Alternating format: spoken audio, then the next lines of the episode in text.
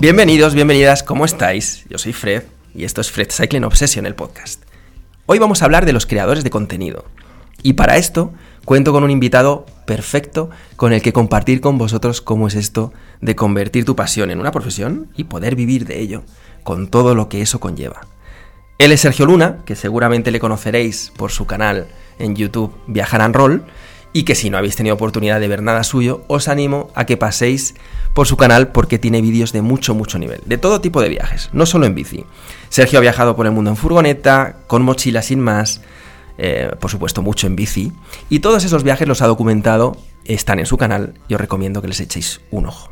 Nosotros nos conocimos fortuitamente en un viaje en el que acabamos compartiendo una etapa y que posiblemente habéis visto en nuestro canal en el viaje de los, de los bosques del sur. Desde ese día, desde ese encuentro, mantenemos el contacto y me ha parecido ideal contar con Sergio para poder hablar de este tema, compartirlo con vosotros, porque en términos de producción, para mí, Sergio es uno de los mejores, sin duda. Cuida mucho lo que, lo que publica, eh, tiene un trabajo detrás muy dedicado con cada vídeo y con la historia que quiere contar. Y sin embargo, aun con este nivel de producción, y reconocimiento, con marcas detrás que la apoyan, con una audiencia considerable, Sergio se encuentra en una fase de su vida en la que no tiene claro si quiere seguir o no por este camino.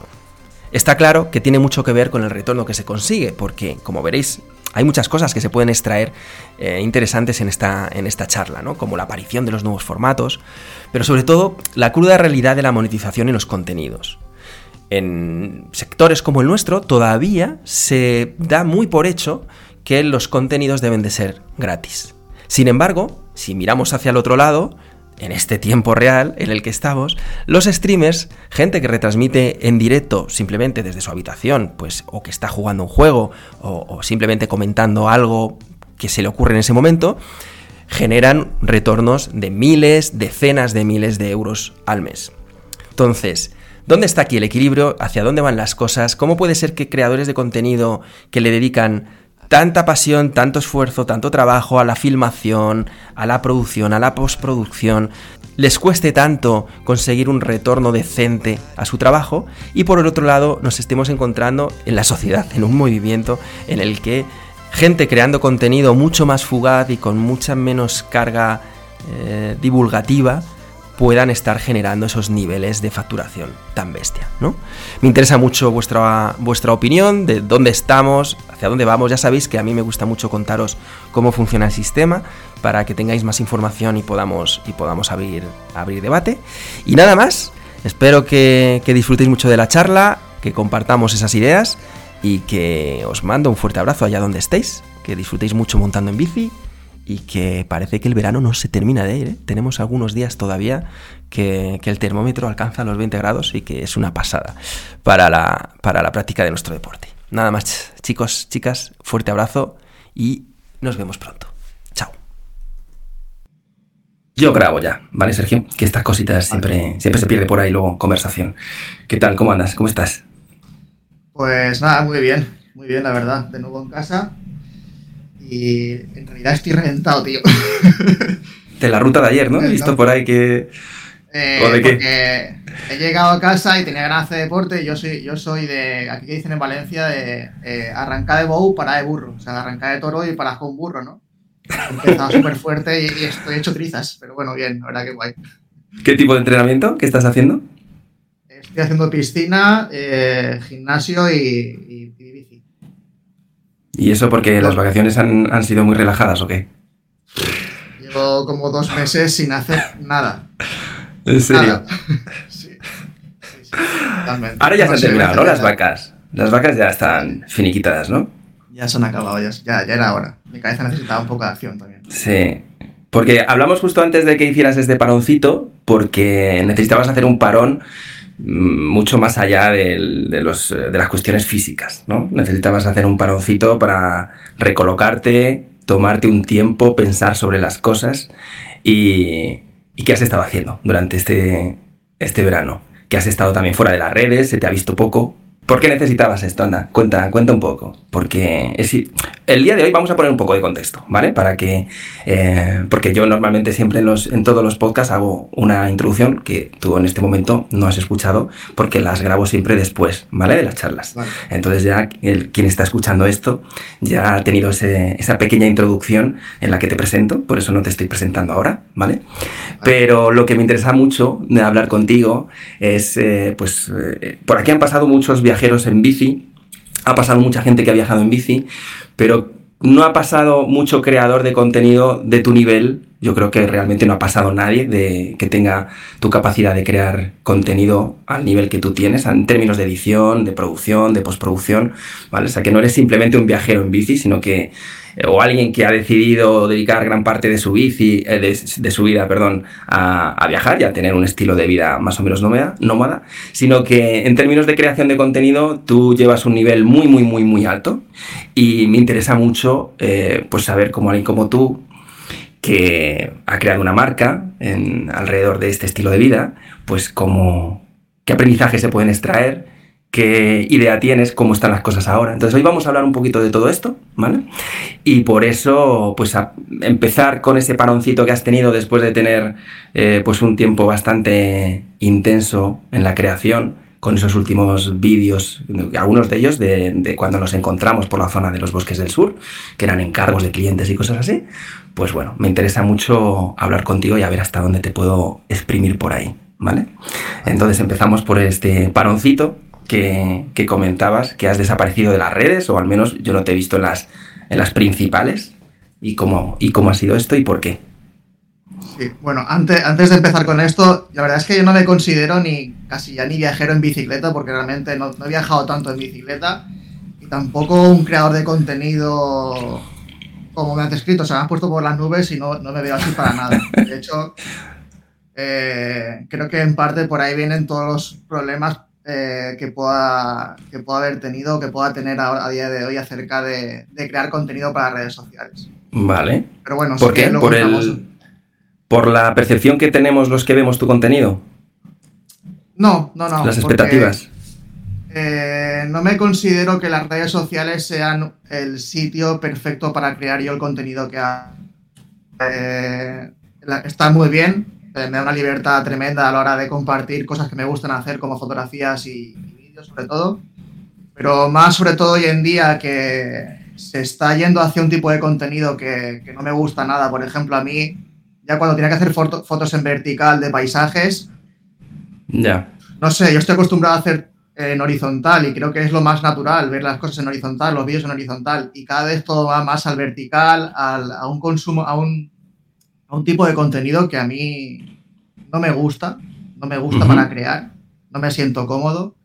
Y es un poco por ahí por donde empieza, creo yo, todo, todo este, toda esta desmotivación, por, por ya entrar un poco en materia, ¿no? Y, de, ahí es donde ha venido también el, el, parón este. O sea, no solamente esto, hay, hay muchas cosas detrás. Eh, crear contenido al final es algo de, relacionado con el arte, de, de, la creatividad que puedas tener y a mí me pasó algo que yo antes hacía vídeos, me acuerdo el viaje a Cabo Norte que hacíamos, empezamos haciendo tres vídeos eh, por semana de todo el viaje, lo comentábamos todo, no ganábamos nada, o sea, cero euros, y estábamos motivadísimos por editar, por trabajar, por grabar, y funcionaba muy bien, estuvimos así un año y muy bien.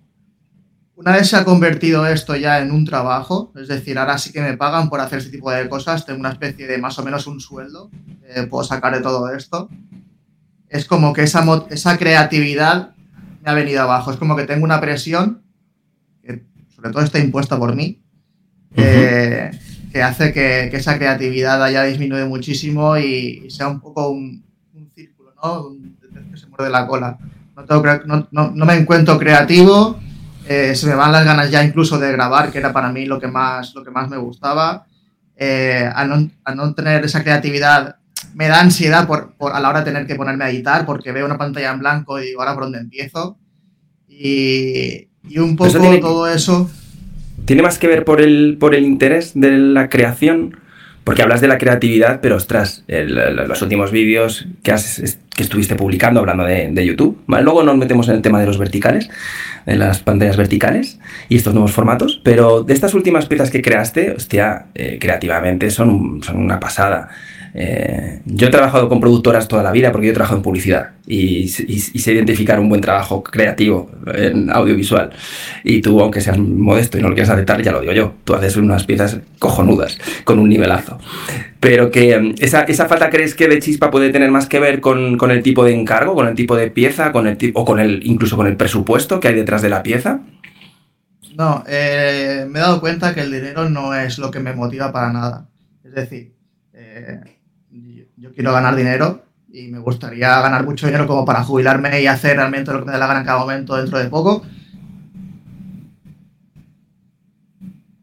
Tener, el sacar algo que yo esté orgulloso de eso. Y, luego también hay una parte detrás que no sé si tendrá que ver con el ego o no, es cómo funciona ese vídeo. Yo, por ejemplo, los últimos vídeos que estás diciendo tú, que, para mí, pues realmente me gustan, estoy contento y orgulloso con ellos.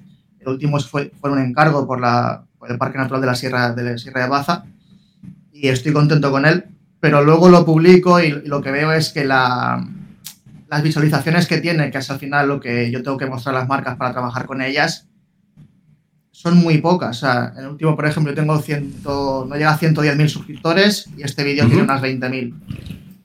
Cuando creo que es un, es, es, un contenido de calidad que podría, que podría ir más y, es un poco también lo que yo voy a enseñar al de cara al año que viene para poder contactar con marcas. Si antes yo este año conseguí marcas y saqué un presupuesto X, porque los vídeos que hice el año pasado tienen 200, 220.000, 250.000, si ahora los vídeos están teniendo 20.000, 30.000 reproducciones, no sé por qué, eh, ya me estoy preocupando del futuro a ver qué, qué, va a pasar con todo esto. Y eso también es otra, otro jarro de agua fría, otra, otra piedra más en, todo esto de, del ser creador de contenido. Porque no te, dices que no te consideras creador de contenido. O sea, que no es algo que, pienses o que sea una forma en la que tú te puedas como identificar profesionalmente. Bueno, creador de contenido, vale, sí. Eh, mejor fotógrafo y vale. filmmaker que está de moda ahora me, gusta más. Sí, crear contenido me gusta. Lo que no me gusta es la parte de las redes sociales que, tienen que ver con... Es decir, que estás a, merced de, cómo los algoritmos eh, te traten. Y cómo evolucionan también. Cómo, evolucionan eh, a las modas, que es un poco lo que decíamos antes de los vídeos verticales, ahora los vídeos tan cortitos, que es consumo muy rápido. Entonces, estás un poco a merced de todo eso y, me gustaría tener, encontrar una plataforma, algo que sea, mira, esto es así, la gente que va a ir a ver estos vídeos es la gente que le interesa de verdad, va a llegar este tipo de gente, pero a día de hoy si existe no la conozco. Entonces, bueno, sí, eh, me dicen a veces, envíalo a Netflix, a Movistar, y yo, sí, claro, o sea... Eh, sí, da el salto a alguien. Claro, si conoces a alguien, hmm. envíamelo, que por mí perfecto, pero vamos, que ni creo que tenga ese nivel, ni tampoco conozco a nadie. Entonces, eh, yo me muevo pues en YouTube y, las redes sociales de están ahora, Instagram y YouTube. Sí, es verdad que YouTube, hombre, todos los algoritmos van evolucionando y de hecho se van adaptando a lo que más masa social y más interacción va surgiendo, que en este caso de los verticales, pues viene muy motivado por la, aparición del elefante TikTok y cómo ha revolucionado los formatos y cómo Instagram ha seguido ese formato y luego YouTube también lo ha implementado con sus shorts y es, y es parece ser que es el, que es el formato más, eh, ahora mismo más deseado por todas las grandes plataformas de, de contenido, porque están convirtiendo el zapping tradicional, este, este ejercicio que hacíamos en los 90 y a principios de siglo, o incluso finales de los 80, de ir cambiando de canal en canal como, como un enfermo para ver qué venía después, a ver si te encontrabas algo fascinante, y han, y han convertido esto, pues eh, han cogido ese, ese formato y lo han trasladado al móvil, y, y es alucinante, las métricas son una auténtica brutalidad de este tipo de consumo.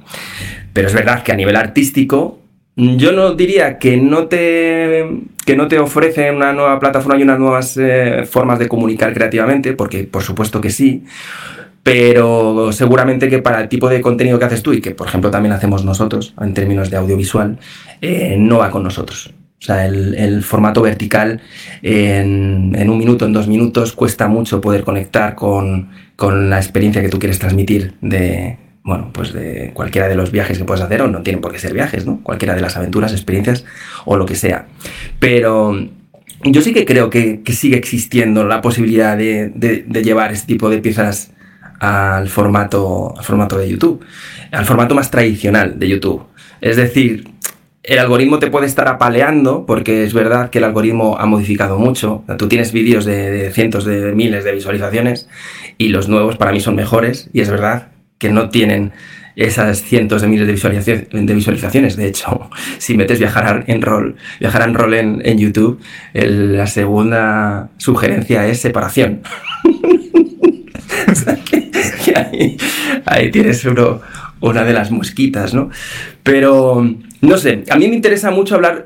Es difícil hablar con alguien que crea o que ha estado tanto tiempo y que, joder, pues que ha tenido cierto éxito en, su creación de contenidos porque llegar a esos a cientos de miles de visualizaciones es tener éxito, ¿no? Pero toda esa capa que hay por detrás de la posibilidad de monetizar, de la de estar sujeto a, ese, a esas estadísticas de, eh, pues de visualizaciones y de retención y de todo esto, es lo que la gente que está por el, al otro lado de la pantalla pues no entiende en la dinámica del, pues de, ese, de ese creador o de este youtuber, como, como quiera que se llame, que estamos al otro lado haciendo cositas. Y en este sentido, eh, el parón este que, que, tú comentabas que necesitaste hacer tenía mucho que ver con si quiero seguir creando contenido en estas plataformas o más en si te interesa adaptarte a estos nuevos formatos o si pasas de crear más contenidos porque no le ves sentido a estar expuesto a estos cambios de algoritmo que estas plataformas nos imponen o no quiero convertir mi pasión en un trabajo, porque esto también sucede. de repente dices, claro, es que tengo la presión de tener que hacer estas piezas y pierdo el interés creativo. Bueno, es que a lo mejor eso tiene que ver por haber convertido tu pasión en un, trabajo, ¿no? Pues creo que va un poco ligado a, Con todo lo que tú has dicho, todo tiene, todo tiene su peso.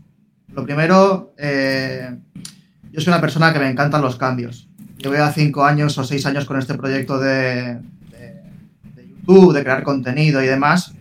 Y para mí era un sueño poder vivir de esto este último año lo he conseguido y es como, vale, ya lo tengo, ya sé que soy capaz de hacerlo y, mi cabeza es como que está en otro nivel ya. O sea, ¿ahora qué? Ahora que nos inventamos para, para, cambiar, para cambiar, ¿no? Eso, eso, es por una parte. Otra parte es eh, lo que hablábamos de, de, la creatividad. A mí lo que más me ha costado siempre es editar. Me gusta editar, pero me cuesta, o sea, yo siempre lo digo, cada vez que tengo que editar un vídeo paso por un viaje emocional de la pantalla en blanco, eh, tener una idea, no me sale nada, me tengo que entrar en mi casa una o dos semanas que realmente no estoy produciendo, pero tengo que estar un poco como alrededor del ordenador por si me viene la inspiración sentarme y trabajar. Es decir, que por esa parte yo siempre digo, bueno, es que realmente trabajo pocas horas, pero siempre estoy ocupado. Siempre tengo la cabeza ocupada en eso. Dejo de hacer deporte, dejo de hacer muchas cosas porque no sé gestionarme esa, esa, esa parte de la edición de vídeo pero ya empezó a tocarme esa creatividad, empezó a tocarme la, la, parte que más me gusta y es la parte que siempre me ha, me ha, me ha, me ha fascinado. Y siempre que he viajado iba con una cámara detrás, porque para mí un viaje sin cámara me iba cojo, me faltaba algo. en, este, en, este, último viaje, porque me fui a Suiza con la furgoneta, con Django y la bicicleta, era, un, viaje, era un, viaje de, un viaje de inflexión para darme cuenta de muchas cosas, o para intentar darme cuenta de muchas cosas. Una de ellas era eso, de seguir creando contenido. Me di cuenta de que la cámara, muchas veces no cogía la cámara. O sea, no, y si la tenía, la, paseaba, ni siquiera la sacaba. También es verdad que han sido muchos cambios, que la furgoneta, llevar al perro, tenía que estar pendiente de él, porque estábamos por ahí por la montaña y me la liaba cada dos por tres. Me sentía un poco como abrumado, ¿no? Entonces la cámara, digo, es que no es posible sacar la cámara. Entonces me di cuenta, digo, coño, si no estoy sacando la cámara ya, ¿a qué nivel estoy ya quemado de esto de, crear contenido para, redes sociales. Y, y bueno, pues, pues eso es como que llega a un punto de decir, bueno, quizás sea, sea el momento de, de cambiar. También es verdad que lo que decía antes, las redes sociales, a mí me gusta hacer foto y vídeo. no me gusta estar expuesto. Yo estaría siempre detrás de las cámaras. No me gusta estar delante, hablar para la cámara. Eh, eh, me gustaría trabajar también con alguien, tener un compañero o compañera con, la que nos complementemos. La parte a lo mejor redes sociales que la llevará esa persona, la parte de guion que le cuesta un poco más que la llevará esa persona, pero al final aquí estoy yo solo, que soy el, director, el guionista, el de vídeo, el, soy todo y al final digo, el, contable también, porque yo tengo que llevar todo el de autónomo. La gestión de la cuenta con el cliente, claro. Los emails, se busca patrocinadores. Y, al final digo, es que eh, como que he llegado a un, a un tope, ¿no? Llegué, llegué a un. Sí, o sea, llegué a un. Se colmó el vaso, creo. Y bueno, con este viaje también era un poco de. No tanto que ver a lo mejor con el tema de crear contenido, sino también con el tema de viajar. Porque claro, a mí se me, ha, se, me, se me ha etiquetado Sergio el aventurero, el que hace viajes de la hostia y le graba los vídeos y todo esto. Pero realmente será yo, o ha sido una etapa de mi vida que ya ha pasado. Porque ahora te digo una cosa, a mí ahora mismo viajar es que no me apetece. O sea, conocer sitios nuevos, bien, sí, cuando estuve en Suiza, que ya estuve hace unos años allí, me acuerdo que iba allí, que, me comía el mundo, que estaba súper motivado con, con los flor de piel, las montañas estas y esta vez, sí, un lago más. He visto 50 millones de lagos. Ya, ya no. Me, da hasta rabia sentirme así, porque antes lo disfrutaba muchísimo y ahora es como que, hostia, algo de mi vida que era tan importante y tan, y tan guay, ha dejado de serlo. ya, no, ya no me proporciona esa, sensación de, no sé, de adrenalina o de, o de, o de X. Y me di cuenta de eso también. También lo de viajar solo. Nunca había viajado solo realmente. Había hecho viajes en solo de bicicleta por aquí por España de dos semanas. Y bueno, tampoco son viajes, viajes, eran salidas. Y, y coger la furgo e irme solo era como un poco salir de mi, zona de confort, de enfrentarme a miedos que, que tenía, aunque era un viaje muy fácil, pero me daban, tenía cosillas ahí dentro que digo, ostras, voy a estar solo en todo momento. Me di cuenta que no me gusta viajar solo. No me gusta viajar solo en furgoneta. Vale. En bicicleta me, gustaría. Entonces, pues te digo que ha sido un viaje para, para salirme de mi zona de confort en muchos, en muchos sentidos y, ver realmente qué es lo que quiero a partir de, ahora. No tengo ni idea todavía. le, he dado respuesta a muchas cosas, pero hay otras que no. Hay algunas cosas que, se, que te acompañan toda la vida en esa definición. Muchas veces cuando se habla del encontrarse a sí mismo y cosas así, ¿no? Dices, o, dudas más existenciales de, oye, ¿qué me está pasando? ¿Por qué pierdo la chispa por esto? ¿Por qué no veo esta naturaleza con los ojos con las que la veía hace cinco años? Esas cosas hay a veces que te acompañan toda la vida y que tienen mucho que ver con el momento, por cómo estás tú, cómo te sientes tú ahora. Y digo que, por cierto, la furgoneta muy, muy guapa. ¿Qué, ¿Qué vas a hacer? ¿Que ¿La vas a vender o ya no? No, no, no, no, La furgoneta, o sea, la vida en furgoneta me gusta mucho. Sí. Lo que no me ha gustado ha sido este viaje porque me he sentido muy solo. Es decir, a mí me gusta estar solo. Eh, estar solo. Mi momento solo me encantan.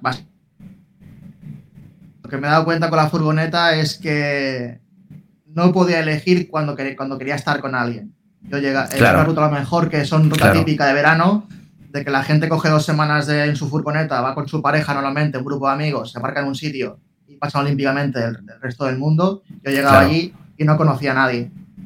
También es verdad que yo me movía a sitios, cuanto más metidos en, la nada, mejor. Entonces es difícil, sobre todo por Django, por soltarlo tranquilamente y que no, tener que estar perdón cada dos por tres. Entonces, eh, vivir en furgoneta, o sea, lo que es vivir ahí me, me gusta, pero, pero vivir y viajar de esa manera, no. A lo mejor me gustaría estar más en un sitio, eh, irme a, las Canarias, por ejemplo, que era un plan que tengo ahí, con un plan B. Estar en las Canarias, estar en un sitio y, hacer un grupo de amigos de furgoneteros también, que se da mucho en las islas, haciendo, yo qué sé, temporada o algo así, y compartir cuando quiera y estar solo cuando quiera también. Claro, claro. Entonces, ese ha sido el. Ahí es donde he visto el, el, el handicap. En bicicleta no lo sé. Ya, no, a mí me pasa algo parecido, pero yo creo que lo tengo bastante, al menos en este momento, claro. Eh, me pasa tal, y como lo has descrito tú, esas sensaciones que has tenido en este viaje. Eh, a Willy, que le conoces, que nos conocimos todos juntos, eh, siempre me está pinchando mucho para que haga un viaje solo, ¿vale? Siempre me dice, oye, ¿y tú harías esto solo? Y en, en ese viaje en el que nos encontramos hubo un cuarto o quinto día que me lo dijo. Me dijo, eh, este te engancha de repente del brazo, que, te está cortando la circulación de todo tu cuerpo, Con una mano. Te dice, Alfredino, tú harías este viaje solo. Y, me quedé así asustado porque fue un sobresalto, lo primero. dije, me vas a tirar el café. Y digo, pues, pues, pues no lo sé, porque tendría que hacerlo solo, ¿no? Yo tengo la gran suerte de haber encontrado una compañera que es una compañera de viaje, con quien me lo paso súper bien y soy, me siento un súper afortunado de poder hacer estas cosas con ella. Digo, pero no sé si esto lo querría hacer solo. No sé, me imagino y no, y a mí me gusta estar solo, pero como tú dices, cuando de repente encuentras el momento que dices, bien, ahora pues eh, voy a estar un par de días tranquilo, déjame en paz, no quiero eh, socializarme con nadie y tener mis momentos y pensar en mis cosas.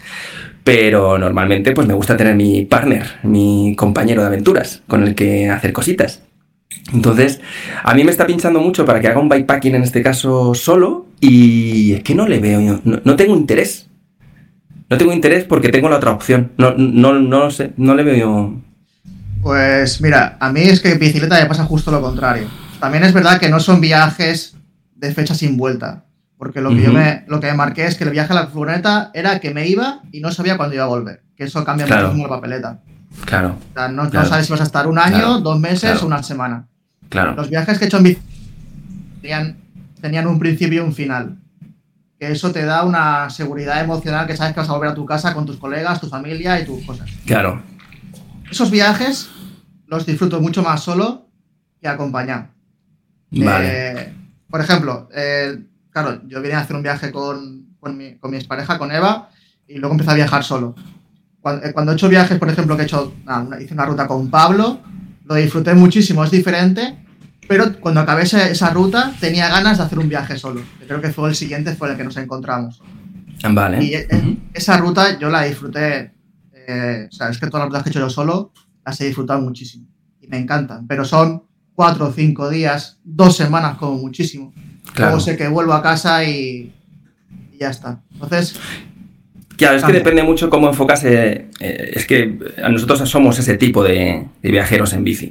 Nosotros armamos un viaje y hacemos ese viaje que tiene un principio y un final y que más o menos tiene, tiene un tiempo controlado. Es verdad que puede ser que se te alargue un poco, pero más o menos tiene un control.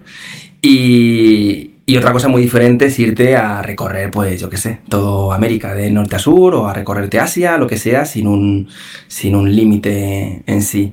Y ahí sí que es verdad que a lo mejor la soledad puede ser más compañera porque cuando las cosas se ponen ya muy difíciles y el cansancio de verdad aprieta, cuando llevas ya meses, cuando la incomodidad es constante, ahí ya el temperamento a todos les cambia un poquito y ahí a lo mejor es mejor que, que, vaya solo. No lo, he, no lo he hecho nunca.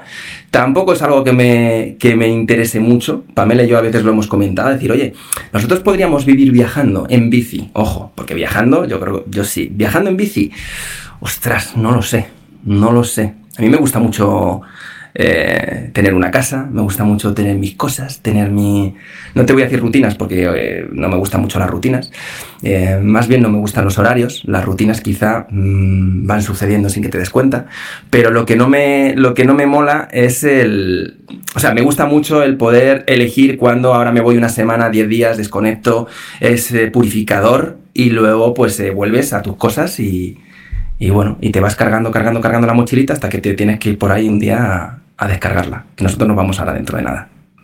Exactamente, eso, eso es lo que me pasa a mí. Así es como me gusta mi vida. Tener mi casa, mm. tener mis plantas, tener mis rutinas que no son mis rutinas, que son poder ir al gimnasio, poder ir a una piscina a nadar. Eh, cuando estás de viaje, eso no puedes, eso no puedes tenerlo. Tú no puedes apuntarte. Mm. Me quiero apuntar, por ejemplo, a bailar salsa por, por desbloquear un miedo que tengo. Claro. No es que me, encante, pero, me, pero digo, bueno, quiero probarlo y estar en un grupo así, no sé, eh, por desbloquear miedos. ahora, por ejemplo, me apetece mucho estar aquí en casa, me apunto, llegué, llegué el jueves y el viernes por la mañana apunté en el gimnasio, apunté a la piscina y no tengo un horario porque cada día voy a una hora diferente, pero, pero, pero puedo ir y cuando quiera cojo la, furgoneta y me voy cuatro o cinco días, sea un martes, sea un domingo, me da, me da igual. Tener esa libertad es, hmm. lo que, es lo que quiero. Que es también un, un, poco también lo que me da esto de crear contenido. Por eso estoy un poco ahí a ver si no hago esto, qué es lo que hago para poder tener este tipo, este tipo de... Claro, porque ahora trabajando, te estás trabajando exclusivamente en tu marca con tus, con tus clientes, ¿no? ¿Cómo surgen los contactos con los clientes? Normalmente tienes que tener tú una actitud activa comercial de acercarte a marcas, presentarte, o es más lo contrario. Una vez que has alcanzado ya mm, pues cierto reconocimiento, eh, son las marcas las que vienen. Hay un poco de todo, ¿no? Hay un poco de todo, sí. Bueno, estos clientes son los que son bueno, patrocinadores ahora del canal, que es uh me nutro yo económicamente. Y bueno, pues hay de todo. Hay marcas que, he ido yo eh, a través de, emails, un poco enviando enlaces a vídeos, qué es lo que hago, quién, es, quién soy y demás. Otras marcas ya me conocían y me han, y me han propuesto ellas de, colaborar juntos. Eh, también hay marcas más puntuales que son para hacer, pues bueno, quiero una inserción en un vídeo de 30 segundos, un minuto, y son ellas. normalmente los emails de la, de la gente que crea contenido está continuamente bombardeada por empresas más o menos conocidas, normalmente suelen ser poco conocidas y de origen asiático, que se bombardean los emails para... Me ha llegado a mí una hace un momentito. Sí. Para hacer colaboraciones puntuales de, productos que muchas veces no tienen nada que ver con lo que... Sí. Hmm. Un peine, un peine, por ejemplo. Sí. Pero ¿y tienes controlada tu audiencia? O sea, quiero decir, ¿sabes más o menos quién es tu audiencia? ¿Tu audiencia es principalmente el mundo de la bici o para nada? Pues a ver, yo es que ahí tengo un, tengo, tengo un pequeño, no sé, no sé si es problema o qué es lo que es, pero gran parte de la audiencia solo vídeo. Un vídeo que tiene 3 millones y pico de visualizaciones. Y es un vídeo que no tiene, no tiene nada que ver con bicicletas. Es un vídeo que hicimos en Canadá, de un vídeo documental de cómo era trabajar de temporero en, una, en, una, en un viñedo en Canadá, viviendo en una ruta que estaba hecha un asco contábamos un poco el día a día, cuánto ganábamos, qué trabajamos, qué es lo que hacíamos. Entonces, eh, cuando yo tenía, cuando teníamos en el canal unos 30, 40 mil seguidores, publicamos este vídeo y en cuestión de meses habíamos duplicado, teníamos 80 mil seguidores. ¡Wow! De, gente que era, sobre todo de Latinoamérica, que les interesaba ir allí a ver, eh, a ganar dinero, a buscarse la vida. Claro, claro. ahora saco un vídeo de eh, bikepacking en X y esta gente dice bikepacking. ¿Qué es esto? No ve el vídeo. Ni siquiera se lo mostrará a YouTube. Eso es lo que, eso es lo que me pasó al principio, que cuando hacía vídeos de ese estilo, como primero YouTube se lo enseña a tu audiencia y ve la reacción que tiene tu audiencia, y luego según eso la extrapola al exterior, como vio que gran parte de mi audiencia no le mostraba interés porque no estaban ahí por ese tipo de vídeos, dejaba de mostrarlo. Entonces hubo una, caída brutal de, visualizaciones. Luego me he dado cuenta de cuando saco un vídeo que es, es más con la autocaravana, pues eso a lo mejor sí que, sí que genera más interés, porque el mundo de la autocaravana y la furgoneta es mueve mucha más gente. Entonces tengo, tengo una audiencia muy variada, porque nunca me ha gustado tampoco encasillarme en, hacer algo en concreto. Hemos hecho vídeos de, un montón de cosas diferentes. Sí que es verdad que me di cuenta de que a mí lo que más me gustaba era viajar en bicicleta y el contenido en bicicleta era como un poco el que la base, ¿no? Lo que pedía la gente más más estable, más más seguidor, ¿sabes? El otro era mejor gente que me haya conocido por X y decía, bueno, un vídeo lo veo, otro vídeo no lo veo, pero no estaba ahí desde el principio. Entonces, tengo una audiencia, creo, bastante variopinta. Claro. Es que esa es una, yo creo que esa es una de las condiciones más eh, relevantes a la hora de poder trabajar en, con cierta estabilidad, ¿no? Porque tú has sido viajero en el que te has enfrentado a muchas cosas diferentes cuando este viaje en particular, que acabaste en, que acabasteis en Canadá, pero ¿cómo fue el viaje? ¿Dónde, empezó, dónde empezó el viaje? ¿Cómo fue en un autostop, no? ¿Cómo fue la cosa? Bueno, es que, claro, nosotros hemos viajado de muchas formas diferentes. Empezamos con mochila en autostop por Latinoamérica. Luego hicimos el viaje de, eh, por Europa en bicicleta con el, perro. Y el tercero fue en furgoneta. Compramos una furgoneta en California. Hicimos toda la parte oeste de Estados Unidos y acabamos en Canadá. Eh, y ahí fue cuando hicimos ese video documental de trabajando con la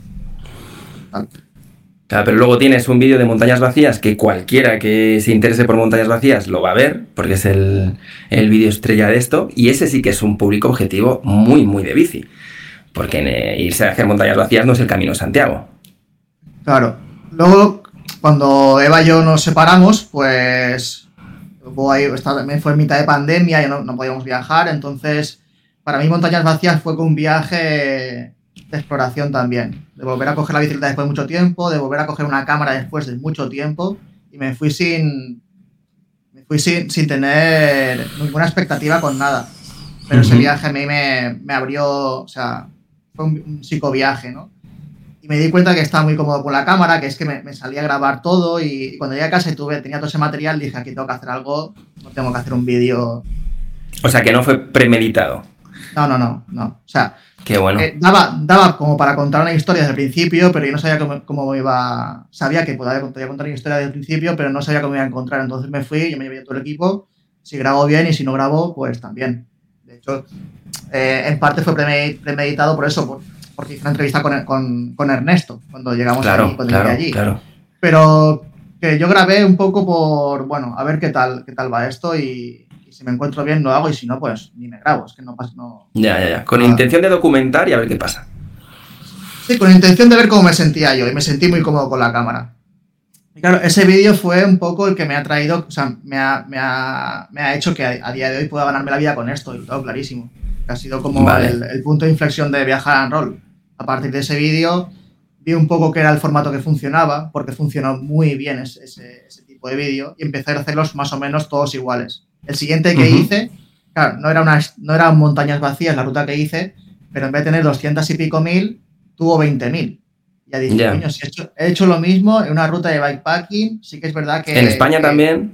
Uh -huh. Sí, en España, mismo formato, o sea, mismo uh -huh. formato copiado en, en, otro tipo de ruta y no funcionó. Y los siguientes no han funcionado para nada igual que montañas vacías. También es verdad que montañas yeah. vacías ya ha cogido un nombre, hay una historia detrás que no solamente el viaje en bicicleta, que es bueno, pues la, la España vaciada. Y eso claro. pues hace que tenga mucho más chicha, ¿no? Ese, ese vídeo. Y ahora como he seguido haciendo este tipo de vídeos también, es como que ya me he cansado de hacer este formato. Creo que si encontrara uh -huh. un formato nuevo que me, que me supusiera un reto mental o, o me supusiera un cambio, volvería a tener una motivación para seguir con esto. Pero todavía no sé muy bien cómo enfocar ese, ese nuevo formato. O sea que entonces sí que tiene, un, tiene mucho que ver con la cuestión creativa, porque hablas de formato. O sea que el formato ya te ha cansado, no te estimula lo que te estimulaba antes, no tanto por las views, no tanto por, el, por la posible extensión ¿no? de, ese, de esa oportunidad. Porque aquí, pues en, en, este, en estos trabajos se intenta coger las buenas olas, ¿no? Es lo que estabas contando ahora. Eh, ah. viene, eres capaz de crear un contenido que luego encima la gente busca, porque en el caso de Montañas Vacías, eh, de ese vídeo, el caso es que es, es, muy, es un término muy buscado en Internet. Entonces, eh, cuando hablamos de buscadores de Internet, pues YouTube es el segundo buscador más relevante de Internet. Bueno, y ahora compite ya con Amazon y otros, pero, pero YouTube es siempre el segundo lugar donde la gente busca. Pensando en el formato y pensando sobre todo en Montañas Vacías como... Eh, pues que la gente busca activamente montañas vacías dentro de, YouTube, que es uno de los buscadores más relevantes. Pero claro, no hay quizá términos tan poderosos de búsqueda de, sobre los viajes como puede ser montañas vacías en España, quizá el Camino de Santiago. Pero por eso, retomando el tema de la audiencia, te preguntaba sobre la audiencia porque conocer tu audiencia y construir sobre un nicho normalmente suele ser una muy buena herramienta comercial para poder progresar, porque hoy lo que estamos hablando aquí tiene mucho que ver con cómo, con poder abrir un poquito y destapar la realidad de, de cómo puedes generar un valor, un, patri un patrimonio eh, a través de la creación de contenido en, y de un contenido profesional dentro de un nicho como puede ser el mundo de la bici o el mundo del viaje con mochileo, todas esas que no dejan de ser verticales, que algunas cogen un poquito más de amplitud en términos de audiencia, como puede ser viajar con mochila, porque creo que puede haber mucho, mucho usuario eh, que no lo hacen en la vida, pero que no es específicamente deportista. Cuando nos metemos en el mundo de la bici ya ahí ya estás tocando al deportista y, y, el nicho se hace mucho más pequeñito. Pero poder especializarte siempre normalmente en la creación de contenido suele ser un activo muy, muy poderoso, ¿no? Eh, claro, tú llegas a un momento en el que ese formato te deja de, ilusionar. Entiendo que porque por un lado te aburres de que sientes que estás contando lo mismo en un diferente, en un diferente lugar. Eh, y por otro lado sientes que no te está reportando lo que esperabas, lo que imaginabas que podía suceder, ¿no? Y ahí sumas las dos cosas y dices, creativamente no me estimula, esto no está creciendo, por lo tanto el argumento racional tampoco lo tengo, y si ni el emocional ni el racional lo tengo, pues tengo que buscar otra cosa, ¿no? Y has encontrado esa otra cosa, ese otro formato, estás eh, coqueteando con algo. La verdad es que no. Porque ahora mismo tengo, tengo cuatro vídeos pendientes de editar de, de por Suiza. Vale. Y lo que me está pasando con esto es que, eh, claro, yo me veía que no tenía tantas ganas de, editar, de, grabar. ¿Qué pasa? Que grababa mucho más con el móvil. El dron, que es otra cosa también que me, que me, que me hace tontería, pero me ha afectado porque a mí el dron es una de las, de las partes de la grabación que más me gustaba. A día, a día de hoy está tan, tan complicado sacar un dron Sí. Entonces eh, lo paseaba, digo, va, por si hay, por si tal. Y luego no lo sacaba. ¿Qué pasa? Que ahora tengo, tengo vídeos para editar que cuando veo el material no me motiva porque es porque no hay material que diga, Buah, es que con esto voy a hacer un vídeo guapo. Entonces es otra, otra, otra piedra más encima de, la mochila. Claro, pero el listón lo has, lo has subido tú tanto. El listón y la expectativa, tú eres eh, responsable, ¿no? De haberlo llevado a unos, a unos niveles que luego, pues, eh, tú eres el primero que esperas, que tu próxima pieza tiene que estar mm, al menos igual, siempre mejor, pero al menos igual que las mejores tuyas, ¿no? Sí. De hecho, empecé a hacer algunos vídeos que, que no... Con los vídeos del campus de bikepacking que hice con, con Pablo de Canine, hicimos los campus y yo quería hacer unos vídeos de eso. Y claro, al final no me daba para, para sacar un material tan, tan bueno.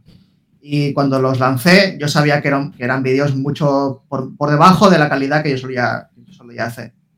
Y fue una forma de decir, eh, no seas tan autoexigente, que es otro de mis problemas con, con, todo esto. Y joder, es un vídeo que también tiene, tiene, su, tiene información, tiene, presentas a gente, presentas tu proyecto también con, con compañeros. Y dije, a tomar por culo, lo saco. Pero que cuando lo estaba haciendo digo, madre mía, estos vídeos, verás tú, ¿Y te, generó, ¿Y te generó algo de eso? O sea, ¿hubo alguna resaca, alguna marca, alguien que te dijera, oye, ¿qué ha pasado, Sergio? No, no. Bueno, comentarios, comentarios de gente sí. Vamos a entrar en ese capítulo, que me interesa mucho cómo, porque cuando dices comentarios de gente me imagino usuarios que dejan un comentario diciendo, bueno, eh, oye, que tú hacías antes vídeos más guapos que ahora, con, posiblemente con palabras un poquito más puñeteras, ¿no? Sí, sí, sí, más o menos. No hay muchos, el problema de esto es que no, son, no suelen ser muchos, pero son los que más afectan. Hmm. Correcto. Tú ves, tú ves 100 buenos y los vas leyendo y todo muy bien. Ves el malo que encima te tocan, donde tú ya sabes que te pueden tocar, porque es un comentario que te hablan sobre algo que te da igual, sin más. Claro, Como va, exacto. va donde, donde te duele, pues dices, ya, o sea, sí, tienes razón. Lo llevé muy bien, hmm. la verdad. Lo llevé, lo llevé bastante bien, bastante mejor de lo que, de lo que pensaba, porque sí que había comentarios de... Contenido vacío. Yo vacío, te presento una ruta, te presento una aplicación, te presento gente, te presento un montón de cosas. Que sí, que el vídeo no tiene tomas de drone increíbles, que sí que no, que no me he bajado los 150 para poner el trípode y grabarme con tomas muy guapas, pero contenido vacío no es. Pero bueno, eh, el, saber llevar esos comentarios ha sido también después de 4 o 5 años, 5 años de, de, trabajar en esto. Al principio afectaban y bastante, la verdad. Mm. Y cuesta, sobre todo por lo que has dicho, yo creo, de, depende de lo que te toquen, ¿no? A mí hace poco me, me tocó en uno de los vídeos porque salía en un plano Pamela en la cocina. Entonces, pues una chica me dejó un comentario de que, que éramos machistas porque la chica estaba en la cocina. Entonces, eh, eh, claro, eh, hacía alusión también a que, a que si salía la chica, salía en la cocina, que normalmente no hablábamos de, no la dejábamos hablar, eso es porque obviamente no se ha visto los vídeos, porque Pamela es más protagonista que nadie, eh, o igual que los demás, vamos, pero y que también que cuando yo presentaba los vídeos, pues saludaba en masculino, ¿no? Que eso es también falso, porque también saludo en, como tenga que ser y como se van adaptando los tiempos, pero es algo que a mí me afecta bastante porque, hostia, lo ves injusto, ¿no? Dices, pero bueno, tú no te has visto los vídeos para tacharme de, machista y, oye, que haya una persona en la cocina es una persona en la cocina, no es ni chico ni chica, ni chique, ni chico, ni chique. Es una persona en la cocina. ¿vale? Eh, da igual el género, da igual sus intereses sexuales, da igual lo que sea, es una persona en la cocina. Igual que una persona limpiando un baño, igual que la persona haciendo la colada, ¿no? Entonces eh, yo entré al trapo porque me afectó. Y luego te das cuenta que hay una máxima siempre en este tipo de comentarios y es que no, no buscan nunca dialogar, o sea, no vas a poder nunca dialogar. Eh, quieren dejarte un, comentario pues que en ese momento les ha parecido y su, y su punto de vista es el que es. Entonces, es mejor dejarlo estar, eh, ignorarlo, pero a mí más que la gestión de esto, porque me, me, interesa bastante poco en el fondo, porque tampoco sabes quién es esa persona con la que estás hablando. Tú, esa persona sabe de ti, te ha visto, te ha visto la cara, te ha visto hablar, te conoce tu nombre, conoce hasta dónde vives en muchos de los casos, y tú no sabes absolutamente nada de ella, no sabes si esa persona si qué tipo de perfil es, ni hostias. Entonces es mejor, eh, como, me, como dice mi psicólogo, no, hacer funcional un comportamiento disfuncional, ¿no? Porque un comportamiento disfuncional, si lo dejas estar, pues, pues, pues no consigue su propósito. En el momento en el que le prestas atención, lo conviertes en un comportamiento funcional y ahí ya pues la has, liado, ¿no? Pero a mí me interesa eh, abrir el capítulo del contenido gratuito, ¿vale? Porque yo creo que eh, cuando hablamos de esto, ¿no? De que de repente tú creas un contenido que dices, bueno, pues oye, yo creo que aunque no esté en, los niveles de una producción cinematográfica, que tú haces producciones de, spot publicitario y haces producciones de mucho nivel cuando te pones, eh, oye, es que en YouTube no todo, no todo mi contenido tiene que estar a ese nivel. Y de repente, pues aparece gente que se, se, considera que su opinión tiene que ser eh, escuchada, ¿no? Y quizá esto tenga que ver porque vivimos, yo creo que no va a durar mucho, pero seguimos viviendo una época de contenido gratuito por derecho. Y, esto no tiene ninguna lógica. No tiene ninguna lógica que tanto trabajo, tanto esfuerzo y sobre todo eh, pensando en el aporte de valor. Sí. Un segundo. Eh, que me, el timbre. Estaba esperando el, futuro transporte de bus. Eso, lo primero, lo primero. No, es que esta, gente, esta gente se, te llama al timbre y si no está ya. Sí, sí, un te, te, te tienes que ir a otra población, a otra población a por el paquete que en un service point. Que, em, no, decía que, estoy hablando, estábamos hablando de esto de la, del contenido gratuito, ¿vale? Creo que, gran parte también un poco de la frustración de mucha gente eh, como tú, o bueno, no es mi caso porque nosotros tenemos el negocio eh, organizado de otra manera, pero no por ello no dejamos de sufrir también que eh, hay mucho trabajo detrás de nuestros contenidos y hay mucho esfuerzo. Y eso debería de ser pues monetizable de alguna forma. ¿vale? Yo creo que ya las herramientas se están cada vez más adaptando para que tengamos más posibilidades de monetizar los creadores de, piezas, eh, da igual el formato que sean. Pero yo creo que, que, mucho, que gran parte también del comportamiento de los usuarios, como este que comentábamos, que de, de repente pues aparece alguien y se y considera que puede dejarte una opinión negativa sobre algo que, bueno, pues que tampoco a lo mejor es necesario, es por cómo el usuario em, se relaciona con el contenido, dando por hecho que tiene que ser gratis, que tenemos que trabajar para ellos, para entretenerles, y que, bueno, si a mí me pasa, imagínate lo que tiene que pasar a ti con tus números, pero a mí me pasa que si dejo dos semanas de publicar y publico, me echan la charla. Pero que el otro día me cogió un tío en la calle, en la casa de campo, y me paró con un poquito, poquito tenso eh, para decirme qué pasaba. Que, llevaba un tiempo sin publicar vídeos y que esto no podía ser y que llevaba un tiempo sin publicar podcast y no sé qué. Y, le dije, hostia, pues, pues te devuelvo el dinero ahora mismo. Me salió del alma. Le digo, dame, tráeme el ticket que te devuelvo el dinero. Y se quedó así con una cara como diciendo, ¿qué me estás diciendo? Y ya pues le coñé y todo, porque pues bueno, el tío aceptó bien el vacile. Pero yo creo que esto está cambiando. Estamos un poco en la prehistoria de la creación de contenido y... porque no es sostenible. al final, para poner algunos números sobre, sobre la mesa, ¿vale? Por ejemplo, yo, pues por mi trabajo y por mis el acceso a cierta información que tengo. Hace poco pues recibimos un informe de una consultora muy grande americana que hemos contratado para otro proyecto que nos decía que el 39% de usuarios entre los 18 y los 55 años, 39%, estaba dispuesto a pagar una suscripción por un contenido que fuera de, valor para, para él, ¿vale? Estamos hablando de casi la o sea, un 40%, es una pasada, ¿no? Eso quiere decir que hay una intención de valorar y de pagar por algo, ya es un, eh, lo que llamamos el willingness to pay, ya es como, ya es un pasito adelante para poder cerrarle la venta, ¿no? A un posible... Eh, Pero esos números son, son en Estados Unidos, a nivel global o en España, porque creo que hay bastante diferencia en cuanto al mercado... Claro, este estoy hablando de un proyecto global, un proyecto global en el que nos centramos en Estados Unidos, Canadá, Europa y no tocamos, bueno, y Oceanía, Australia y Nueva Zelanda, pero no tocamos Asia, ni tocamos África, ni cosas así. Y es una media. Posible en España pueda estar en, en un 14, en un 15, y puede ser que a lo mejor en Estados Unidos esté en un 55 o en un 50. Pero yo creo que esto tiene que, tiene que ir cambiando. Creo que no tiene mucha lógica que... Porque para que alguien más o menos comprenda, estas dos o tres semanas que dice Sergio que, se, que, necesita para hacer un vídeo, esa es la parte de la edición.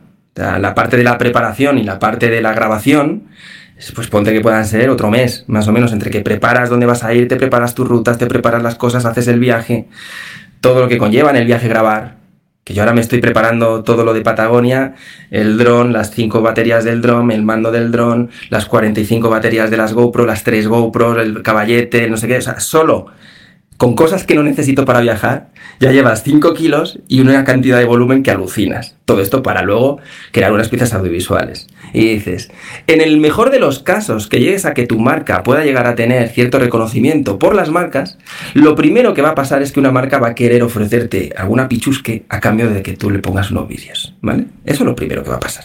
Oye, ¿tú me harías unos vídeos y te mando esto? Y dices, bueno, es que esto tiene un PVP de 200 euros, posiblemente a ti te cueste 20 hacerlo.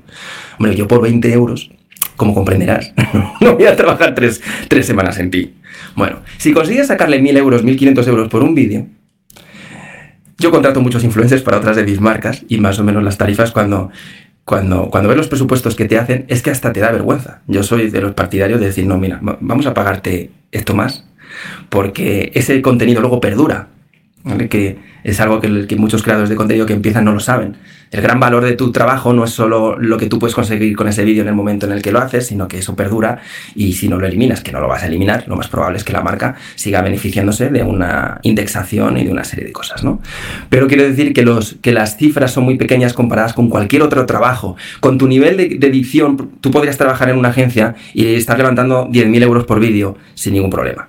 Sin embargo, eliges la carrera artística independiente y, bueno, acabas compartiendo problemas de agencia porque no dejas de gestionar clientes y gestionar briefs y gestionar cambios, pero a un presupuesto muchísimo, muchísimo, muchísimo más reducido. Para mí la, solución a todo esto viene porque el usuario pague. Y no te estoy hablando de 50 euros eh, al mes, te estoy hablando de, de cosa pequeña, pero que reconozca, que sea de una forma voluntaria, que oye, yo valoro mucho que gracias a tu vídeo de montañas vacías, a mí me has motivado a hacer montañas vacías. Bueno, chiquillo, pues ten un detalle, ¿no? Entonces... No, sí, está claro, si cada persona que ve un vídeo diera un euro o 50 céntimos, sería, sería la hostia. Claro, pero hay mucha gente que desde fuera considera que esto no es una profesión. Considera que esto es un, hay que. Claro, eh, exacto. Eh, búscate un trabajo, eh, también lo he recibido bastante. Déjate de la vida y busca un trabajo. Pero como te decía, que, a ver, claro, no todo se puede cortar por el mismo patrón, ¿no? Pero sí que es verdad que incluso muchos de esos creadores de contenido que no, con los que no conectas nada, que dices, buah, tío, no me interesa nada tu trabajo, pero se lo ocurran tanto que es, que es, que es, que es, que es una carga laboral brutal la que hay detrás de sacar adelante ese tipo de contenidos, ¿no? Entonces, me imagino que por desconocimiento, por mm, no sé si celos de que, de que parece que estás haciendo algo muy sencillo, muy gratuito y que por ello te están pagando dinero, o por muchos casos de éxito que ha habido por ahí, muy rápidos de gente que, bueno, haciendo cuatro cosas, entre comillas, eh, pues le ha ido muy bien pero no es el caso. No es el caso y sobre todo cuando trabajas una categoría, un nicho, una audiencia concreta en algo en la que mm, no vale mm, publicar un vídeo opinando, criticando sobre algo, que, que, ese sí, a lo mejor lo puedes hacer en 10 minutos. Entonces estás buscando una, una creación con un sentido, con una intención, quieres contar una historia, porque es verdad que hasta el término creador de contenido ahora se ha vapuleado. Antes no queríamos llamarnos influenciadores o, parecido porque te salía un poco eh, alergia. Ahora el creador de contenido también, porque ahora los que casi todos están yendo hacia esa terminología. Al final, contadores de historias. A mí me gusta contar historias. Y por eso a veces, ahora yo he caído en el dron, pero yo hasta hace mucho tiempo decía, no necesito dron, no necesito explosiones, no necesito eh, orquestas ni flautas de hostias. Yo, para contar una historia, eh, lo que tienes que ser es, tienes que encontrar una buena historia. Entonces, ese es el, eso es lo más difícil siempre, ¿no? En, cualquier ejercicio de comunicación. Y, ahí hay que ser un poquito menos exigente con tu, con tu capacidad eh, pues, audiovisual y centrarte más en la historia. Y yo creo que por eso la gente paga. Y por eso la gente pagaría, o pagará, mejor dicho por tener historias que, de verdad le hagan pasar un rato desconectando de algo, o que de verdad le hagan eh, motivarse para salir a vivir una aventura a su nivel, o para plantearse cosas que no se plantearían de otra manera, ¿no? Yo te estoy animando a que sigas contando historias. No, que me abrió un Patreon también para, para intentar sacar por esa parte, ¿no? Por la gente que realmente le pueda interesar esto, que apoyara el, proyecto de la forma que, quisiesen. Y fue casi que peor, porque me sentía, sentía más presión todavía con, este tipo de. con estas personas, ¿no? Pues están ahí dándome un dinero y es como que.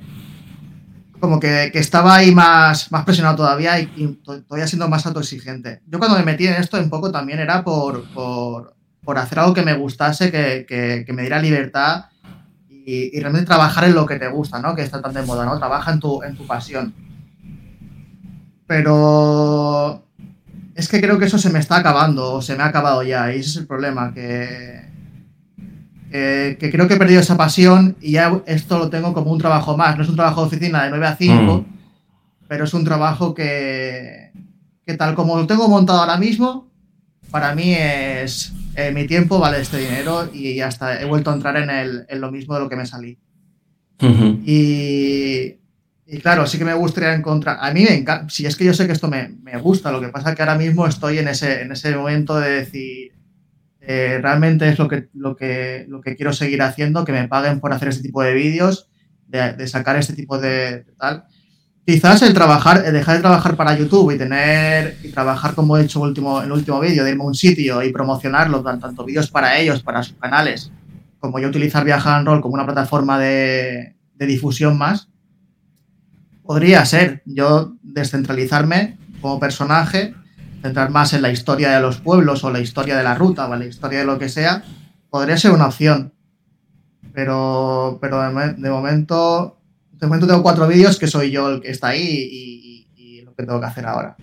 Pero es que ahí dices algo muy interesante sobre la pasión, porque eh, es una idea como muy romantizada, pero luego cuando la aterrizas hay que entender qué quiere decir el concepto trabajo. Cuando dice, no, trabaja en lo que quieres y no trabajarás en la vida. bueno, vamos a, hay que de nuevo limpiar un poquito el grano de la paja, ¿vale? Pues si tú coges el mundo, por ejemplo, de este de los viajes o de viajar en bici y lo conviertes en tu trabajo porque sueñas con ganarte la vida con ello, eh, ganarse la vida con algo implica que va a haber una transacción de lo que tú haces por un dinero, sea el que sea. Una transacción, una transacción de una acción, de un producto, de un trabajo por dinero, siempre implica que hay un pagador. Cuando hay un pagador hay unas expectativas que tienes que cumplir. Es un trabajo. Y es un trabajo en el que implica que tienes que hacer cosas que a lo mejor no, no te gusta del todo hacer. Que tienes que eh, tomar decisiones que no tomarías si fuera un hobby. Eh, todas estas cuestiones al final acaban siempre eh, rompiendo, pues no, no, sé si es demasiado romántico rompiendo sueños, ¿no? Pero pero creo que cuanto, cuanto antes alguien eh, que quiere dedicarse a su gran pasión entienda que dedicarte a tu gran pasión no deja de ser otro trabajo, mejor. Porque luego te vas a dar muchos golpes o vas a llegar a tener que hablar contigo mismo eh, intensamente para entender qué está pasando, porque estoy perdiendo la ilusión por esto que antes me gustaba tanto. Pues porque tienes unos compromisos para que esto funcione y tienes que tener un plan. Y tener un plan normalmente tiene que tener un, desarrollo de negocio. Desarrollo de negocios que tiene que tener una lógica lo que haces, no hacerlo simplemente a ver qué pasa. Cuando era un hobby lo hacías por a ver qué pasa. Cuando es un trabajo, tú tienes que tener un, esto es eh, muy exagerado, pero tienes que tener un business plan. Es decir, ¿por qué la gente me va a pagar? Pues la gente me va a pagar porque voy a ser el líder en España de, para descubrirle las mejores rutas donde se mm, descubren los pueblos más bonitos en rutas de dos a tres días, porque son mm, rutas que los usuarios pueden hacer. Porque es un contenido que no, no genera un gap tan grande entre el que nunca lo ha hecho y el sueño de poder hacerlo con un viaje de una semana a diez días, ¿no? Entonces, eso, es un plan de negocio al final, es una estrategia. Es decir, oye, yo tengo que tener un plan para todo esto y te tienes que poner en marcha y tienes que tener una disciplina y tienes que tener unos socios que te ayuden, tienes que tener unos colaboradores y, esa es la forma de construir tu pasión en, en un trabajo. Porque si no llegas a... Yo conozco muchos influencers que han llegado a un punto que han desaparecido directamente porque consideran que... Bueno, yo los llamo víctimas de YouTube, en este caso, porque YouTube les ha maltratado, en mi opinión, les ha, han vivido una época de algoritmo maravillosa, el algoritmo cada vez ha sido más estricto, han empezado a perder esa chispa, ya no entienden qué está pasando, YouTube no les paga nunca, porque ese es otro, eh, otro capítulo en, todo esto, es decir, que es muy injusto lo que una plataforma como YouTube cobra a las marcas para, para que puedan utilizar tu vídeo para patrocinar y etc y lo que tú recibes a cambio es absolutamente ridículo. Entonces hay muchos que se han quedado por el camino porque, porque consideran que no tiene ninguna lógica y no hay futuro. Pero porque quizá no han entendido que la transición de tu hobby a tu trabajo requiere un plan, como cualquier otra empresa, como cualquier otro emprendimiento. No hay atajos.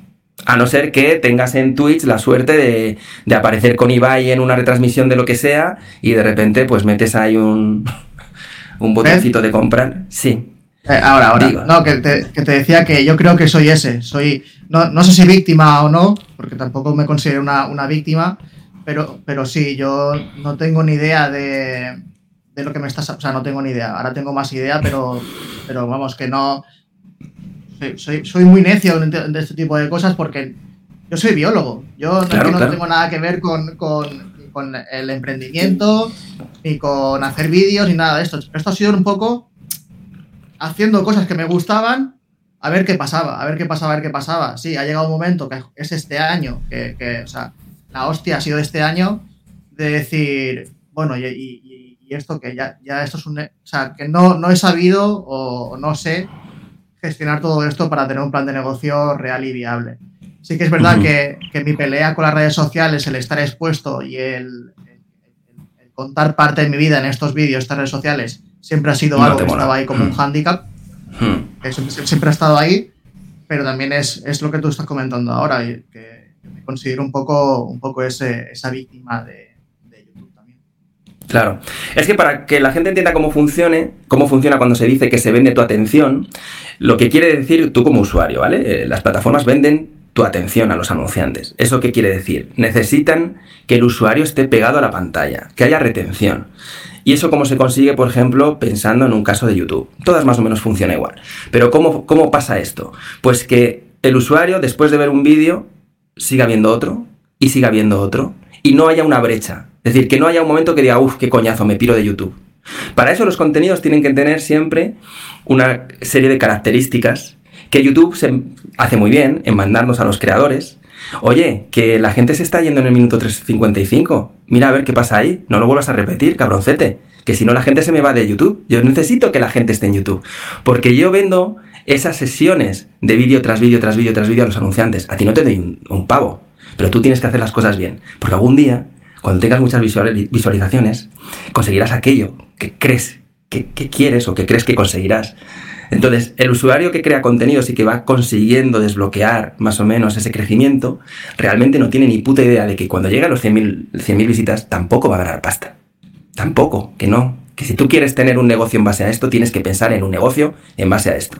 Y ahí tienes que ser, eh, y esto no es una cuestión fría, decir, no, no, no pensar que el contenido tiene que tener valor, todo lo contrario, al revés. Lo que no tienes es que meterte en la, en la corriente de lo que YouTube espera que tú hagas, porque lo que YouTube espera que tú hagas tiene que ver con cómo ellos luego monetizan tu contenido y todos los demás dentro de la plataforma de medios. Entonces, no sé, ya, no sé por qué te contaba esto, pero bueno, es que no, sé explicar cómo, cómo funcionan las cosas, para que la gente que está al otro lado. Sí, sí, no, pero es, tal, cual así, es tanto así que lo que está pasando ahora con YouTube, de hecho, acabo de ver un email hace justo antes de hablar contigo de YouTube Create Creator que enviaba un email diciendo que a partir de ahora se van a monetizar los shorts. Es decir, le van a dar mucho, mucho más peso a los, a los shorts. Y es que, si yo, yo me di cuenta en mí mismo, yo no, yo, no, yo no me considero un consumidor de redes sociales. O sea, YouTube lo veo poquísimo, Instagram entro de vez en cuando, pero sí que es verdad que cuando entro en Instagram, eh, al poco tiempo me doy cuenta de que estoy perdiendo mi vida mirando reels. Vídeos cortos que no aportan, la mayoría no aporta nada, tic, tic, tic, tic, tic, tic, un consumo ahí de, robot, y es hacia lo que van las redes sociales y es hacia, lo que no me gusta hacer. Entonces, eh, todas esas métricas que tú dicen, yo sé que las explotan al máximo exponente con este tipo de contenido. Contenido rápido y y pasar, pasar, pasar porque te enganchan. Es, es que activa una, parte de tu cerebro, que será el de la dopamina o no sé muy bien la, explicación que hay, pero que la tiene, que la tiene, eh, que te hacen estar ahí enganchado. Claro. es el efecto de, la tragaperra. Es el efecto de la tragaperra. De que siempre, espera, siempre crees que va a venir algo que va a ser wow. Eso es. Y eso actúa como cualquier adicción, como cualquier droga en los circuitos de la dopamina. O sea que así funciona. Y es muy fácil tenernos enganchados. Yo descubrí, bueno, estaba muy bloqueado con el tema TikTok, ¿vale? Muy bloqueado.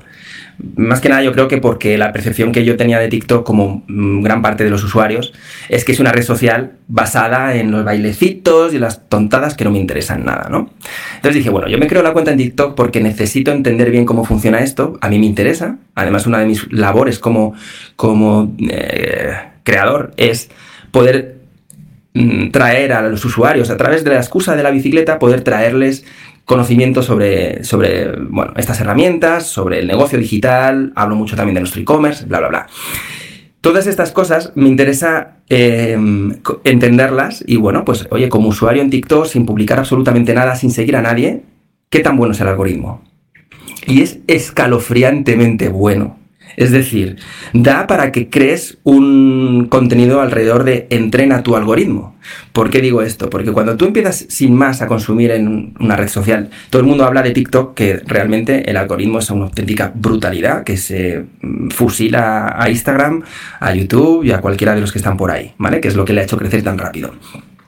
Cada vez que aparece un vídeo en TikTok, eh, tienes que ser muy hábil en si no quieres ver más contenido, de ese, pásalo rápido.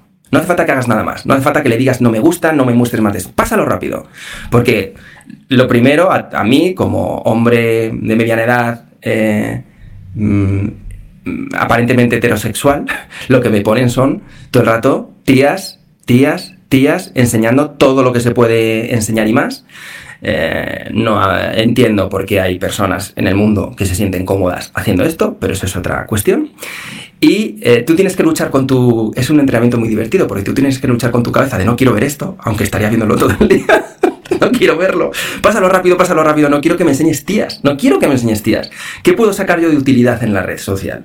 ¿Vale? Porque las redes sociales son una basura, sí, pero detrás hay una ingeniería tan potente que si las sabes usar, o sea, si las sabes eh, condicionar a lo que a ti te puede interesar, ahora yo de repente tengo un feed en TikTok que casi todo lo que me muestra es interesante. Me salen eh, cortos de documentales que me parecen súper relevantes para mí, información sobre, bueno, las cosas que a mí me gustan, de dietética, de, bueno, de lo que sea, de filosofía, de psicología, eh, y he conseguido tener un feed que me gusta mucho. No conseguiría llegar a esos contenidos si no fuera gracias a este tipo de plataformas. Pero tienes que luchar contra la basura que te quieren meter. Claro, tienes que hacerlo de forma consciente. Estar, consciente mientras estás consumiendo las redes sociales y la mayoría de gente cuando está... Claro, la, mayoría de gente yo creo cuando está consumiendo TikTok, eh, Instagram, Reels, lo que sea, no, no, está siendo consciente, está dejándose llevar a su, a su parte más, más animal, digamos. Exacto. Pues ahí, ahí sale, te sale, pues no hay filtro. Eso es.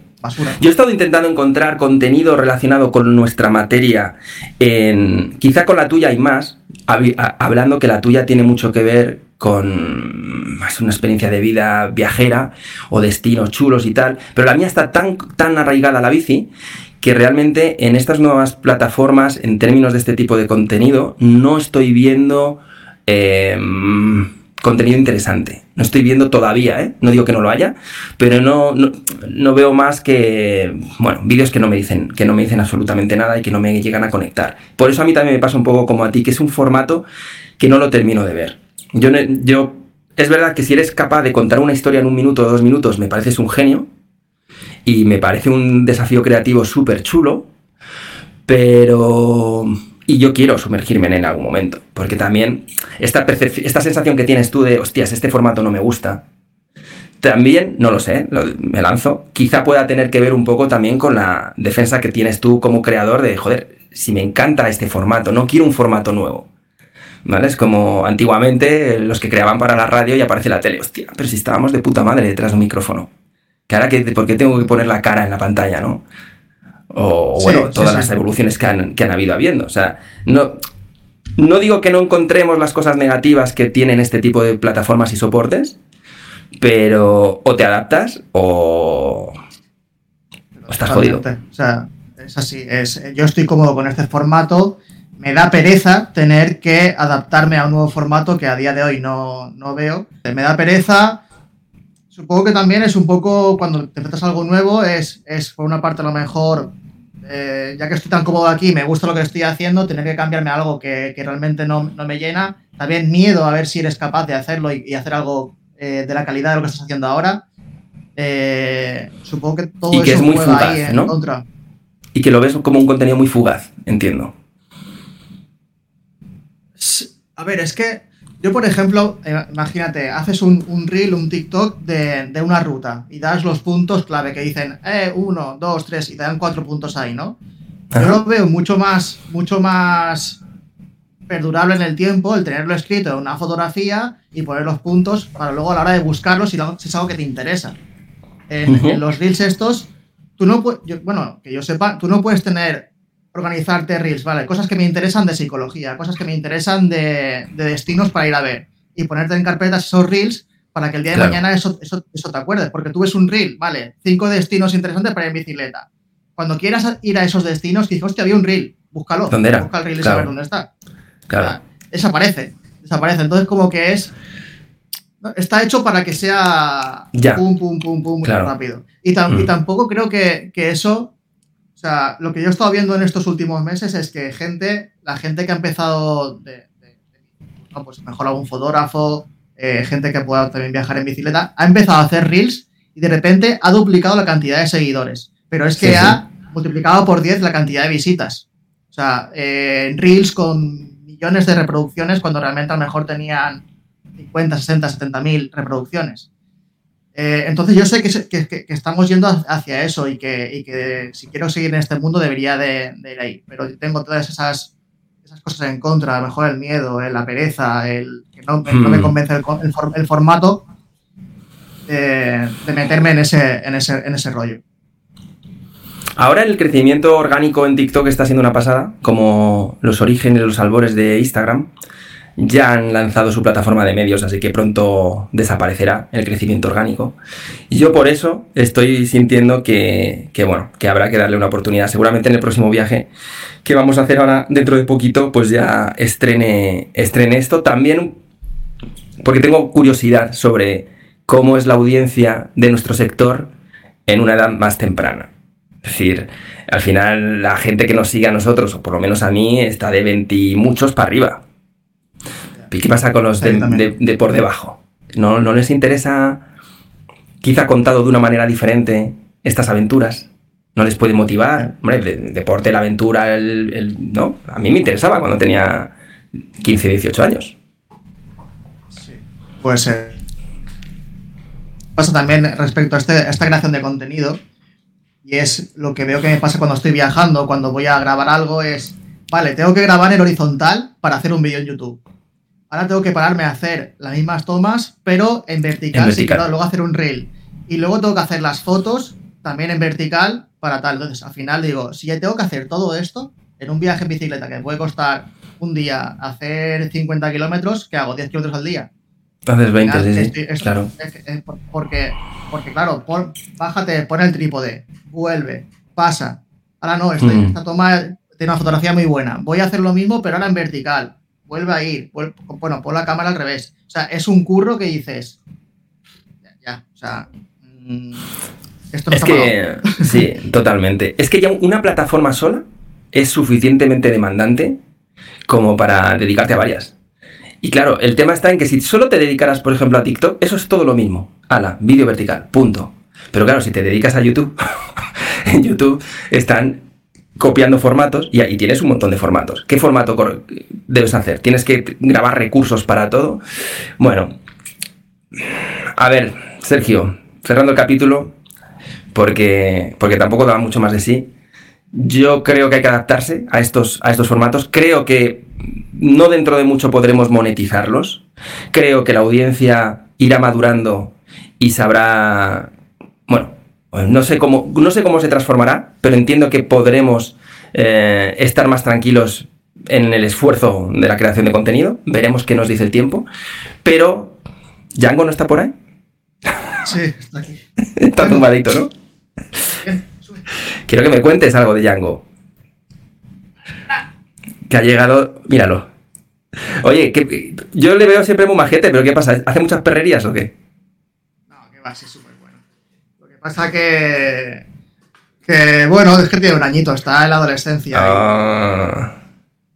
Y ahora que estamos aquí en casa y el parque está más tranquilo, que no hay vacas, ni marmotas, ni bichos que perseguir, pues se porta súper bien. El problema está en cuando está en el monte y, ve cualquier animal, pues. Pues hasta luego. Pero se va hasta él y le, y le corretea y tal, ¿no? Es como que quiere olerle, jugar y tal, ¿no? A ver, no lo sé. No lo sé, porque con las vacas, por ejemplo, cuando pasa por vacas siempre lo llevo atado. Y cuando hay una porra de por medio, el perro se comporta de forma diferente a cuando está suelto pero él tira bocado al aire. Entonces, no sé si lo soltara, si podría acabar pisoteado o, liando la pata por las vacas por ahí, por el monte. Entonces, claro, tengo un par de amigos que son etólogos, que se dedican al comportamiento de, perros en, concreto, y me dijo, no, suéltalo y que, el perro esté en su. O sea, que esté él solo contra, el, contra su miedo, porque realmente es por miedo. Y yo, es que si lo suelto, eh, puede pasar 50.000 cosas. claro. Pueden pisotear y, y hacerle mucho daño a un perro de 15 kilos, pues ya ves. Ese es, el, mayor. Eso hay que se lo come todo, que son basuras. ¿Y qué vas a hacer con él? ¿Tienes algún plan? ¿Tienes, eh, me refiero a nivel de aventuras y eso? Porque esa, esa cesta que me has enseñado es para llevarle a él en la bici, ¿no? Sí, de hecho ahora mismo tengo la bicicleta en, Elche. Eh, le están poniendo ojales para poder ponerle un portabultos eh, potente porque mi bici es más de mountain bike y no está preparada para, para portabultos y demás. Y le están, poniendo, la están preparando para ponerle un portabultos y la idea es hacer las, las rutas que venía haciendo, pero, pero con él. Y me apetece hacer un viaje también más largo con él y con la bicicleta de, montaña. ¿Qué es más largo? Eh, pues irme y no saber qué va a pasar. Vale.